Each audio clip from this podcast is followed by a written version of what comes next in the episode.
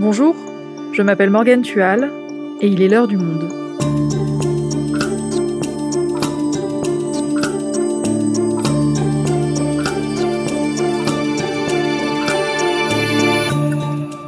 Aujourd'hui, on part à la rencontre du chef Philippe Etchebest. On le connaît grâce aux émissions Cauchemar en cuisine et Top Chef, mais ces derniers mois, il a beaucoup fait parler de lui sur un autre terrain, le terrain politique, en réclamant des aides pour les restaurateurs frappés par la crise. Alexandre Duic, journaliste indépendant, l'a rencontré pour Le Monde.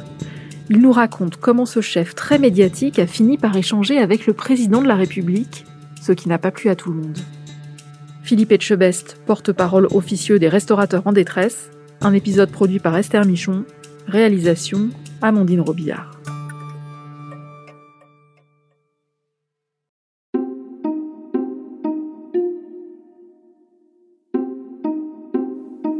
A l'habitude de l'entendre crier. Sur des restaurateurs en détresse, dans l'émission Cauchemar en cuisine sur M6. Ce que tu fais, c'est de la merde. Tu dis que t'as pas le temps. Ta cuisine, elle est de gaz. Sur des candidats du jeu télévisé Top Chef. Tu veux ou tu veux pas? Je le veux, ce passe. convaincu. Tu le veux, ce passe? Et parfois même sur ses confrères chefs étoilés. On a la fraîcheur euh, du citron caviar qui vient assaisonner ce concombre. Cornichon Cornichon Philippe Etchebest, vous l'avez compris, c'est une voix qui gronde dans le monde de la cuisine. Mais lors du premier confinement de mars 2020, c'est un autre coup de gueule qu'il porte haut et fort, celui des restaurateurs. On est le 13 avril 2020, dans l'émission C'est à vous sur France 5. Cela fait quatre semaines que les restaurants ont baissé les stores. Et une fois de plus, le chef ne mâche pas ses mots. On est dans la merde C'est clair On est tous dans la merde Le Bordelais râle dans les médias de plus en plus fréquemment.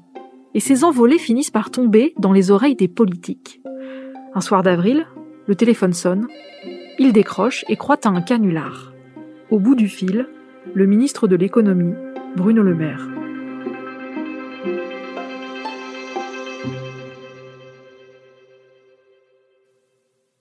Alexandre, à la base, pourquoi tu t'es intéressé à Philippe Etchebest? Pourquoi tu es allé le rencontrer? On, on, dit qu'un journaliste doit regarder autour de soi et parfois juste se baisser pour trouver des sujets. C'est venu de ma fille cadette qui un jour m'a convaincu de regarder Cauchemar en cuisine. Papa, c'est trop bien, regarde cette émission. Donc, en bon père, j'ai fini par céder, évidemment, et euh, j'ai trouvé ça assez intéressant comme émission. Et puis, je suis pris au jeu, puis on en a regardé une autre, et une autre, et une autre. Cauchemar en cuisine, c'est une émission qui est diffusée sur M6. Le principe, Philippe Etchebest débarque dans un restaurant où ça va mal, et il a cinq jours pour euh, refaire la carte, pour leur apprendre à cuisiner en général, pour refaire la décoration, pour tout refaire. Et au bout des cinq jours, normalement, le restaurant est sauvé. J'aimais bien ce personnage d'Etchebest dans la première partie de l'émission, qui est une sorte de dictateur qui rentre, qui fait pleurer les gens au sens propre du terme, et qui dans la deuxième partie est beaucoup plus euh, bienveillant et qui, entre, guillemets, leur sauve la mise. Et puis un jour, je tombe sur France 5 et je le vois invité dans l'émission de France 5, c'est à vous, où il est avec Bruno Le Maire, où je vois un gars beaucoup plus posé, argumentant extrêmement bien, je trouve. Je le trouvais vraiment euh, convaincant. Du coup, je me suis demandé si cet homme était vraiment sincère aussi euh, dans sa démarche, dans sa volonté de défendre tout le monde, alors qu'il est quand même chef étoilé, extrêmement médiatique, ou euh, s'il y avait une volonté de, de tirer la couverture à lui. La meilleure chose à faire, c'est d'aller le rencontrer. Donc c'est ce que j'ai fait. Tu pars donc le rencontrer à Bordeaux. Comment ça se passe? Je me présente à son restaurant, qui est fermé évidemment, mais qui fonctionne quand même en click and collect. Et là, il me reçoit. Alors, une interview avec Philippe Etchebest, c'est rencontrer une tornade. C'est-à-dire que cet homme est arrivé dans la pièce, il n'est pas encore euh, il n'a pas encore enlevé son blouson de cuir, qu'il a déjà commencé l'entretien et que ça vous prend de vitesse en fait. Il est l'heure de déjeuner et euh, on va tester euh, le repas qui est euh, vendu au restaurant à emporter. C'est tout simple en fait, mais c'est c'est vraiment délicieux. Et en même temps que l'on mange, il me donne des petits conseils. Bon, dans le plat, je prends la, la, fourchette et il me dit mais non, c'est pas comme ça qu'il faut faire, il faut prendre la cuillère. Bah, c'est pour couper le bouillon avec. Ouais. Vous coupez. Ouais, je coupe et après je prends le bouillon. J'explique aussi comment faut manger. Vous savez, c'est important. Et les gens, ça peut toujours manger l'homme que tu as devant toi à ce moment-là, est-ce qu'il ressemble à celui qu'on voit à la télé ou est-ce qu'en fait à la télé il joue un rôle? Alors pas du tout. J'ai vraiment l'impression d'être face, d'être dans l'émission de télé finalement. C'est-à-dire qu'à un moment, euh, on s'assoit, il dit à la personne qui avait fait réchauffer la soupe à l'entrée, le, potage, c'est chaud ça? Et la personne lui dit oui, bien sûr, chef, c'est chaud. Il commence à goûter et là il fait mais non, c'est pas chaud du tout ça. Il se lève et vous l'avez même pas vu, se lever, qu'il est déjà parti faire réchauffer et qu'il explique au gars comment faut faire réchauffer une soupe, à quelle température faut faire, combien de secondes il faut faire, etc. Et là, on est en plein cœur de l'émission quoi. Il a un physique de taureau. Il a, il a joué beaucoup au rugby. Il a joué à la boxe. Il fait 1m82 à peu près. Il fait plus de 95 kilos. Je crois qu'il fait plusieurs heures de muscu tous les jours. Je, je, je dois l'avouer. C'est quelqu'un qui, par son physique, par sa voix, impressionne. Après, il faut savoir le tenir tête. Pour qu'on comprenne bien qui il est, est-ce que tu peux nous raconter un petit peu son parcours? Etchebest est un nom basque, donc ses parents sont du Pays basque. Lui-même, euh, par les hasards de la vie, est né à Soissons, dans l'Aisne, dans le nord de la France. Mais lors de sa première année, ses parents sont rentrés dans le sud-ouest, où ils se sont installés à Bordeaux. Donc c'est quelqu'un qui est très ancré dans la région de Bordeaux, en fait. Donc il a 54 ans, il est marié à Dominique euh, depuis longtemps. Ils ont un enfant qui a une quinzaine d'années, un garçon adolescent. Lui, la figure qui a le plus compté dans son parcours, c'est son père. Son père avait un restaurant avec sa mère, et son père lui a appris le métier de cuisinier. Donc quand il avait 15 ans, après avoir joué au rugby, après avoir été à l'école, il filait à la maison pour euh, travailler avec son père. Par ailleurs, il a aussi fait des études de cuisinier. Euh, il a fait un, un, bac, il a fait un BTS de cuisine, et surtout en l'an 2000, il est devenu meilleur ouvrier de France. Et c'est là que, dit-il, son père lui a, pour la première fois de sa vie, lui a dit qu'il était fier de lui. Et c'est un moment qui a beaucoup beaucoup compté pour lui. Ensuite, il a eu euh, son premier restaurant euh, avec une première étoile Michelin, toujours dans la région du Sud-Ouest, puis deux étoiles Michelin à Saint-Émilion, et enfin, il est revenu sur Bordeaux, où maintenant il dirige un restaurant qui est dans l'Opéra de Bordeaux, qui est plutôt une table d'hôte, dans laquelle euh, il a une étoile Michelin. Mais par contre, ce qui est étonnant avec lui, c'est que la cuisine est son métier, mais il dit toujours que ce n'est pas sa passion. Ah bon? C'est-à-dire? Il s'inscrit un peu en faux avec ce discours des chefs qui disent euh, les saveurs, les senteurs, euh, préparer les plats, tout ça c'est ma vie, c'est ma passion. Lui, il, il, vous dit que non. Il adore ça, mais sa vraie passion, ses vraies passions, c'est le rock'n'roll, c'est jouer de la batterie, c'est jouer au rugby et c'est passer du temps avec ses copains et notamment partir en voyage avec ses copains à moto. Donc il cuisine, il fait de la musique, il fait du rugby, mais il fait aussi beaucoup de télé et c'est comme ça que le grand public le connaît. Moi, c'est comme ça que j'ai découvert aussi. Comment est-ce qu'il est devenu ce chef hyper médiatique il est devenu par deux émissions, Cauchemar en cuisine et Top Chef. La première émission, Cauchemar en cuisine, c'est une émission d'abord britannique qui cartonne au Royaume-Uni et donc en France, on se dit on va faire la même. Donc il faut trouver le bon chef qui va incarner le cuisinier sauveur dans toutes les émissions. Ça tombe sur Philippe Etchebest pour sa gouaille, pour son physique, pour sa voix. Donc on lui propose, il refuse en disant c'est pas pour moi, c'est pas c'est pas mon monde la télé, je veux pas faire ça, moi je suis euh, cuisinier. Ils insistent un peu, il pose ses conditions et du coup euh, il accepte de le faire. L'émission marche très vite, très bien. Et trois ans plus tard, ça débouche sur une autre émission, toujours sur M6, qui est Top Chef. Donc le principe de Top Chef, c'est un concours. Euh, vous avez quatre équipes, quatre brigades, avec dedans euh, des cuisiniers, euh, des gens qui savent déjà très bien cuisiner, mais qui sont euh, gérés par quatre grands chefs, dont Philippe Etchebest il se détache par euh, lui son côté sanguin, son côté coup de gueule, son côté euh, comme on le voit dans Cauchemar en cuisine, mais aussi le côté bienveillant. Et c'est ça qui fait que ça n'a pas tellement surpris les gens quand on l'a vu monter au front pour aider les restaurateurs il y a un an. Ce côté euh, être incapable de rester les bras croisés et dire les choses telles qu'elles sont semble vraiment être dans son ADN.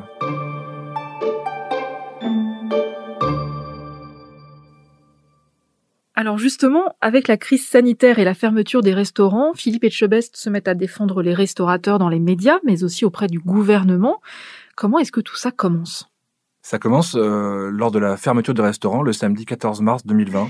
Ça, 19h30, à minuit, il faut que tout soit fermé. Son propre restaurant euh, ferme. Le soir même, ils vont donner la nourriture qu'il leur reste sur les bras aux associations. Mais à ce moment-là, ils ne réalisent pas ce qui va vraiment se passer. Personne ne le réalise en vrai. Donc avec sa femme, ils partent dans leur maison en Dordogne. Ils jardinent un peu, ils s'occupent de la maison. Et puis au bout d'une semaine, il commence à s'ennuyer ferme parce que c'est un bosseur, c'est quelqu'un qui a jamais pris de vacances de sa vie ou presque. Il réalise, là il me dit, euh, mais en fait on est fermé. Et il pense à ses parents en se demandant, mais mes parents qui avaient leur propre restaurant mais qui étaient leurs propres salariés, comment feraient-ils dans une situation pareille? Et alors qu'est-ce qu'il fait à ce moment-là? Il sollicite des gens autour de lui, notamment à Bordeaux, des gens qui sont euh, dans la, la, branche départementale d'un syndicat de restaurateurs. Il appelle des copains. Il est sollicité lui-même par des gens qui euh, qu'il ne connaît pas forcément. Et là, il prend en considération toute l'ampleur de la crise qui, qui ne fait que débuter finalement. Il réalise l'inégalité qu'il va y avoir entre les gens qui sont salariés et qui vont on l'espère être pris en charge par l'État et ceux qui ne le seront pas. Euh, ils vont constituer des groupes sur Bordeaux, dans lequel moi je pensais qu'il allait être celui qui prend la parole le plus et qui euh, voilà qui, qui, occupe le terrain.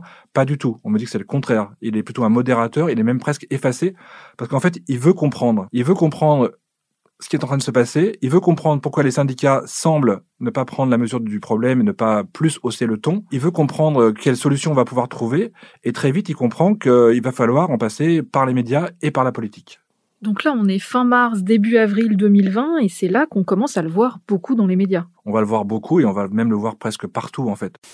On en parle tout de suite avec notre invité Philippe Etchebest. L'inquiétude, la colère de l'un des grands chefs français, Philippe Etchebest. Bonjour Philippe Etchebest. Bonjour, ça va? Pourquoi? Parce que Etchebest est un bon client, comme on dit dans le jargon journalistique. Il parle très bien, il a cette voix, il a cette popularité. Donc oui, il est sollicité par toutes les radios, toutes les chaînes de télé, la presse écrite, au point qu'à un moment, je lui pose la question. Je lui dis euh, est-ce que votre chaîne qui vous emploie, M6, ne vous a pas demandé de calmer un peu le jeu, de pas trop euh, critiquer le pouvoir politique notamment? Il a ouvert des grands yeux et il m'a dit je peux vous assurer qu'il valait mieux qu'il ne le fasse pas, mieux qu'il ne dise rien. Donc là, on comprend aussi le côté euh, il faut pas trop venir le chercher quand même. Et lors de ses interventions dans les médias, il dit quoi? Lui, il vous dira, je dis des choses qui sont la réalité, mais que certains ne veulent pas dire ou ne veulent pas voir. Il a un discours très alarmiste. Il dit, à l'époque déjà, il prédit que 40% des restaurants ne rouvriront pas, ne rouvriront jamais. Il parle de faillite. Il parle de gens qui sont désespérés, mais au sens vraiment désespéré, de gens qui euh, envisagent de se suicider, des gens qui n'ont plus un centime, des gens qui sont pris à la gorge par euh, les traites, par les factures, par euh, leurs employés, comment ils vont les payer, et ce sont des gens qui n'ont pas de trésorerie énorme. Donc, il attend que l'État, que les assurances jouent un rôle et il voit assez rapidement que il ne joue pas ce rôle, ni les uns ni les autres, et qui donc il va falloir intervenir, il va falloir occuper plus de place et revendiquer plus fort et plus haut. Et est-ce que cette tactique, elle marche? Est-ce qu'il est entendu par le gouvernement? Visiblement, assez rapidement, c'est Bruno Le Maire, donc le ministre de l'économie et des finances, qui l'avait vu à la télévision et entendu à la radio, et qui, euh, me dit-il, quand je l'ai appelé, Bruno Le Maire m'a dit, je l'ai trouvé très bon, très convaincant, va le solliciter en fait euh, un beau soir d'avril. Il va même l'appeler sur son téléphone chez lui.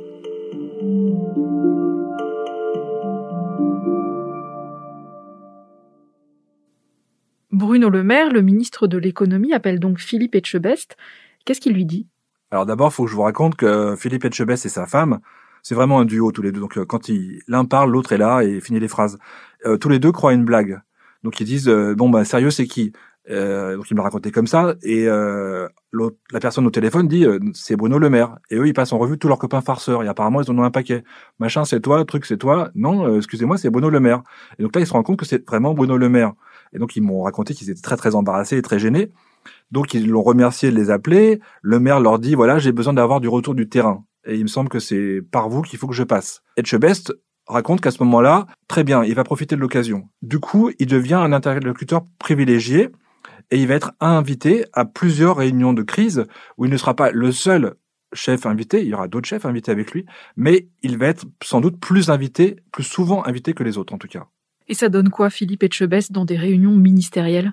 Là, ça m'a surpris et je lui ai demandé, je lui ai dit quand vous êtes allé euh, au ministère des Finances euh, physiquement, parce qu'il a pu y aller aussi, comment ça s'est passé? Et là, il a presque rougi. Et il m'a dit, bah quand même, euh, ça vous prend, euh, ça vous prend en trip, c'est impressionnant quand même. Je lui dis quoi, les ordres de la République, tout ça? il me dit, bah ouais, quand même, euh, c'est pas rien. Moi, j'ai jamais foutu les pieds là-dedans, etc. Donc quand il débarque au ministère des Finances à Bercy, il me raconte la première chose qu'il fait, il discute avec une conseillère du ministre. Il voit tous les gens qui sont déjà aussi assis autour de la table ou qui vont participer à la réunion et il dit, il y en a combien là-dedans qui ont vraiment géré dans leur vie une entreprise? Et elle dit, aucun. Donc il dit ok très bien. Et donc là il me dit qu'il était un peu intimidé, mais ça a duré deux, deux minutes même pas, et qu'il est entré dans la salle en leur disant bonjour messieurs, qu'est-ce qu'on peut faire pour vous? Et comment il arrive finalement devant Emmanuel Macron? Il arrive devant Emmanuel Macron euh, via Zoom lors d'une réunion qui a été organisée à l'Élysée par le président de la République en présence de Bruno Le Maire et de quelques chefs. Ça a été filmé par BFM TV qui tournait un documentaire dans les coulisses de l'Élysée. Donc on, on, voit cette scène, on le sent intimidé, on sent que sa voix tremble un tout petit peu, on sent qu'il a un texte qui a déjà été écrit et qu'il a soit appris par cœur, soit qu'il a sous les yeux. Et il dit au président de la République, notamment à un moment, si vous voulez qu'on mette un petit coup de pression, aux assurances et aux banques, qui à l'époque freinent les cas de fer pour euh, prendre en considération les demandes, vous pouvez compter sur moi, euh, je serai là. Et là, ça commence à tourner un peu à son désavantage, parce que on voit Emmanuel Macron et Bruno Le Maire qui répriment un fou rire, et juste après, le président de la République va le reprendre pour lui dire euh, Ok, j'entends tout ça, mais il faut arrêter avec vos pudeurs de gazelle. Et il va exposer tout ce qui est déjà mis en place par l'État. Donc il n'est pas vraiment pris au sérieux. Est-ce qu'il fait avancer les choses quand même, Philippe Etchebest? Grâce à sa voix, euh, la profession a pu être euh, incarnée, comme on dit, a pu être représentée par quelqu'un au-delà d'organisations syndicales dont on, ne connaît pas les représentants. Ce ne sont pas des gens qui sont très connus euh, du grand public. Donc des choses ont été faites par le gouvernement au niveau des charges, au niveau des assurances, au niveau des factures, au niveau des loyers, au niveau du chômage technique des employés. Après, savoir réellement ce qui vient de lui, on ne saura pas ça. Après, lui, il a gardé un goût très amer parce qu'il dit qu'en fait, on n'est pas là pour dialoguer, en fait. C'est-à-dire, il est, il est sorti déçu de la politique? Oui, franchement. À un moment, je lui, je lui demande ce qu'il en ressort, quelle est son impression. Et là, il me dit... J'ai compris qu'en fait, quand vous rentrez dans... quand vu à Bercy, vous rentrez dans le bureau, vous arrivez avec une idée, il faut que vous ressortiez avec la leur. Donc, il s'attendait à ce qu'il y ait beaucoup plus, effectivement, d'égalité, d'échange, d'écoute, et il ne les a pas trouvés. Il a été aussi frappé par la méconnaissance du terrain. Oui, des gens sont complètement à la faillite. Oui, des restaurants ne reverront jamais. Oui, des gens sont complètement pris à la gorge. Et ça, il faut que quelqu'un le dise. Et il a estimé que c'était son devoir de le dire.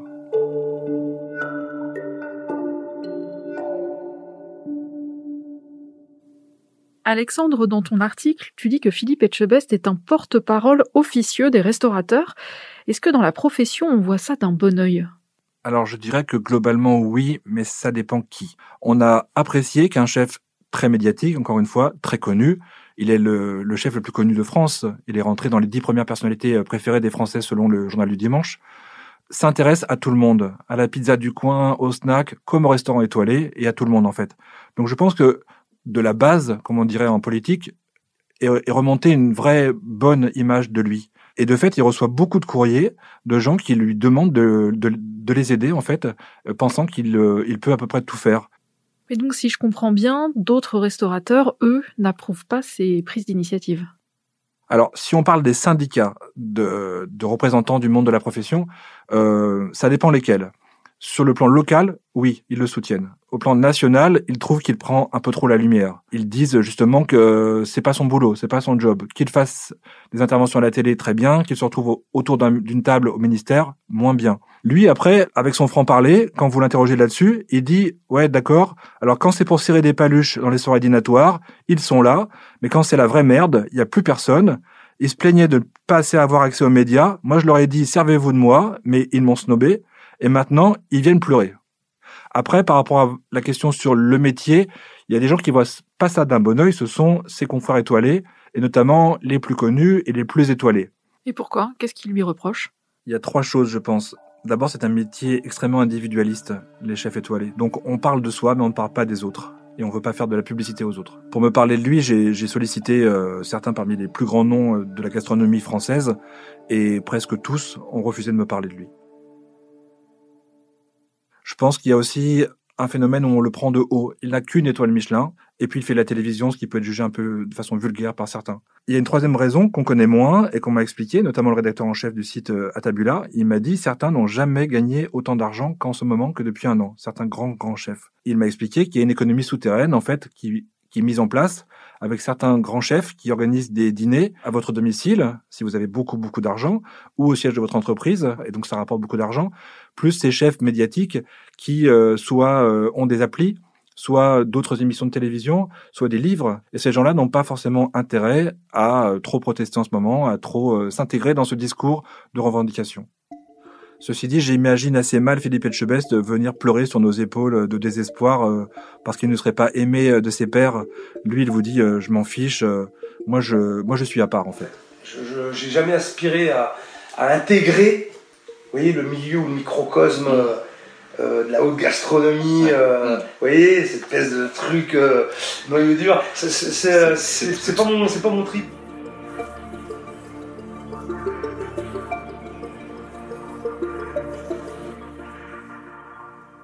Aujourd'hui, plus d'un an après la première fermeture des restaurants, est-ce que Philippe Etchebest continue à défendre cette cause dans les médias ou auprès du gouvernement? Lui, à titre personnel, il est sur un projet de nouveau restaurant qui est terminé, qui est à Bordeaux, euh, place des Chartrons, dont il attend de pouvoir euh, ouvrir les portes. Mais il dit surtout qu'il est très fatigué. Il est fatigué à titre personnel, mais il est fatigué, je pense, aussi de, porter sur ses épaules euh, tout ce désespoir qui ne fait que grandir depuis plus d'un an maintenant malgré cette, fatigue et cette pression qui est réelle, il est toujours présent. Je ne crois pas qu'il soit encore invité à des réunions, si tant est qu'il y en ait encore des réunions à, à Bercy et encore moins à l'Élysée. Par contre, il s'exprime toujours dans les médias. Début avril, il a poussé un gros coup de gueule sur BFM TV contre cette histoire de dîner clandestin euh, dans lequel il y, aurait des ministres et des personnalités. Il a dit que c'était lamentable et débile. Il avait déjà hurlé euh, quelques semaines plus tôt quand à Nice, un restaurateur avait, euh, devant les caméras, rouvert son établissement. Et surtout, il vous dit que c'est très mauvais pour l'image de la profession. Et il dit qu'il n'est pas du tout, lui, dans la désobéissance civile. Il reste dans les clous. C'est quelqu'un de légaliste, en fait. Alexandre, ce qui a motivé le portrait que tu as écrit dans Le Monde, c'était de savoir s'il était sincère ou non. Alors, ton verdict? Je pense que oui. Je pense qu'il est sincère. Je pense qu'il est cohérent. Euh, je pense aussi qu'il a pris des risques, qu'il n'était pas du tout euh, obligé au départ de faire ça et qu'il pouvait euh, prendre un risque de, de dégrader son image de marque, sa notoriété, en, en disant la parole de trop, en allant trop loin dans les revendications. Donc je dirais oui. À un moment d'ailleurs, je je lui pose la question. Je lui dis mais en fait pourquoi vous faites ça? Et là, il me répond Je me vois pas être le sauveur de restaurateur dans une émission de télé et ne rien faire quand le cauchemar il est national. Mon discours, il aurait, il aurait pu être crédible. Et du coup, euh, je me dis, je vais essayer peut-être de le coincer à un moment. Et donc, je lui pose la question en disant, OK, très bien, il y a l'émission, mais s'il n'y avait pas eu l'émission, est-ce que dans la vraie vie, on va dire, vous l'auriez quand même fait? Et il a eu un temps de réflexion et il m'a dit on peut jamais dire oui, euh, on peut jamais refaire le monde, mais honnêtement, je pense que oui et je pense que c'est vraiment dans ma nature. Merci Alexandre. Merci Morgane.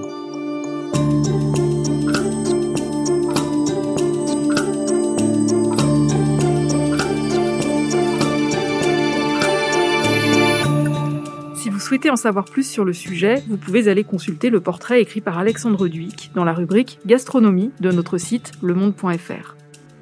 C'est la fin de l'heure du monde, le podcast quotidien d'actualité proposé par le journal Le Monde et Spotify. Pour ne rater aucun épisode, vous pouvez vous abonner gratuitement au podcast sur Spotify ou nous retrouver chaque jour sur le site et l'application lemonde.fr. Si vous avez des remarques, suggestions, critiques, n'hésitez pas, envoyez-nous un email l'heure du monde. L'heure du monde est publiée tous les matins du lundi au vendredi, mais jeudi c'est férié, on fait le pont. On se retrouve donc lundi pour un nouvel épisode. À bientôt.